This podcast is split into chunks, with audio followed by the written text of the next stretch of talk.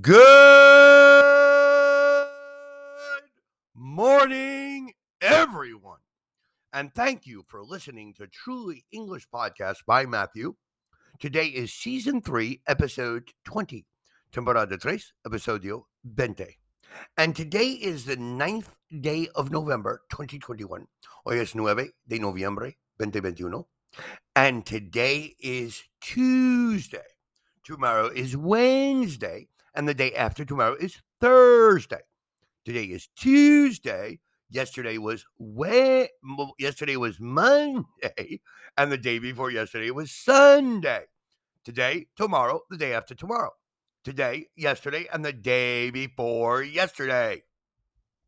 Let us review again. Who, what, where, when, why, how, which. Who, what, where, when, why, how, which. Who? Who is your favorite character in Harry Potter? What? What is your favorite color? My favorite color is green. When? When will you go to bed tonight? Why? Why is it so difficult to learn a new language? Where?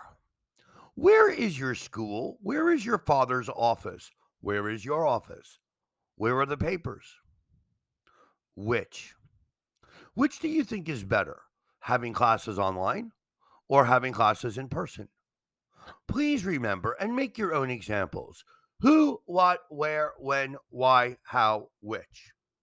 Now, for today's lesson, we're going to talk about both, both of, neither, neither of, either or either of. But I want to begin with the two words neither or either. Now, you can pronounce them neither or neither, either or either. We use both neither, either for two things. You can use these words with a noun, both books or neither book. For example, you are going out to eat. There are two possible restaurants. You say both restaurants are good, not the both restaurants. Or you say neither restaurant is expensive. Ninguno restaurante es tan caro. We can go to either restaurant. I don't mind. One or the other. It doesn't matter to me. No es importa.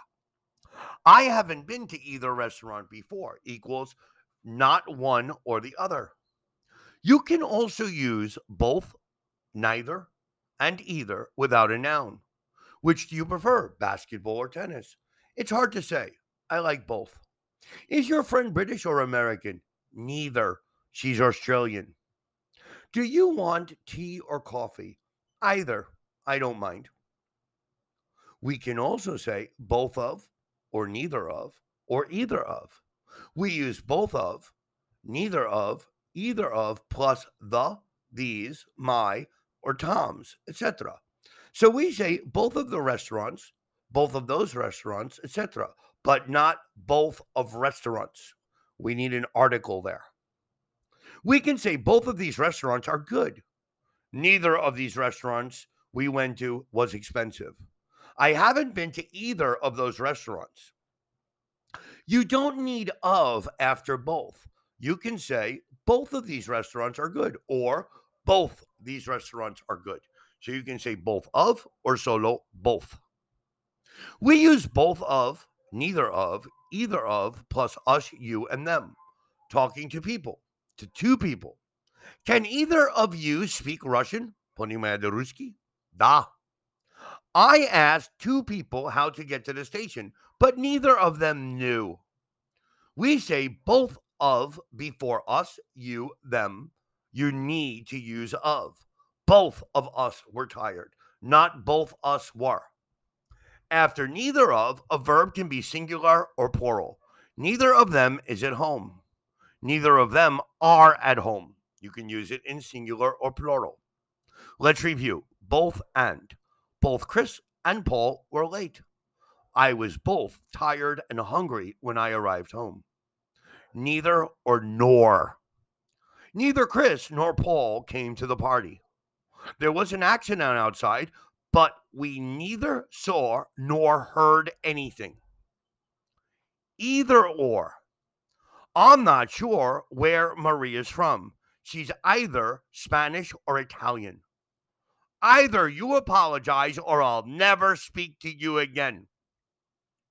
Good drama, no? Let us compare either, neither, or both. Two things, and any, none, and all. More than two. There are two good hotels here. You could stay at either of them. There are many good hotels here. You could stay at any of them. We tried two hotels. Neither of them had a room. Both of them were full. We tried a lot of hotels. None of them had a room. All of them were full. Now, in order to memorize this, you have to make your own examples. So prepare yourself and make examples with both, both of, neither, neither of, either, and either of. With those examples, if you can make a lot of repetitions, you will remember these forever. I want to thank everyone for listening to Truly English Podcast. And I want to tell everyone that you can send us your requests for future episodes and any comments to info at trulyenglish.com.mx or to our Facebook, Twitter, Instagram accounts, or here in Anchor Podcast. Or you can visit our website at www.trulyenglish.com.mx and you can send us a message directly, either WhatsApp or email. We thank you again for listening to our podcast, and we hope that you listen to our next podcast tomorrow on Wednesday. I want to wish everyone out there health and happiness, peace and love. Thank you all. Goodbye. Peace and love to everybody.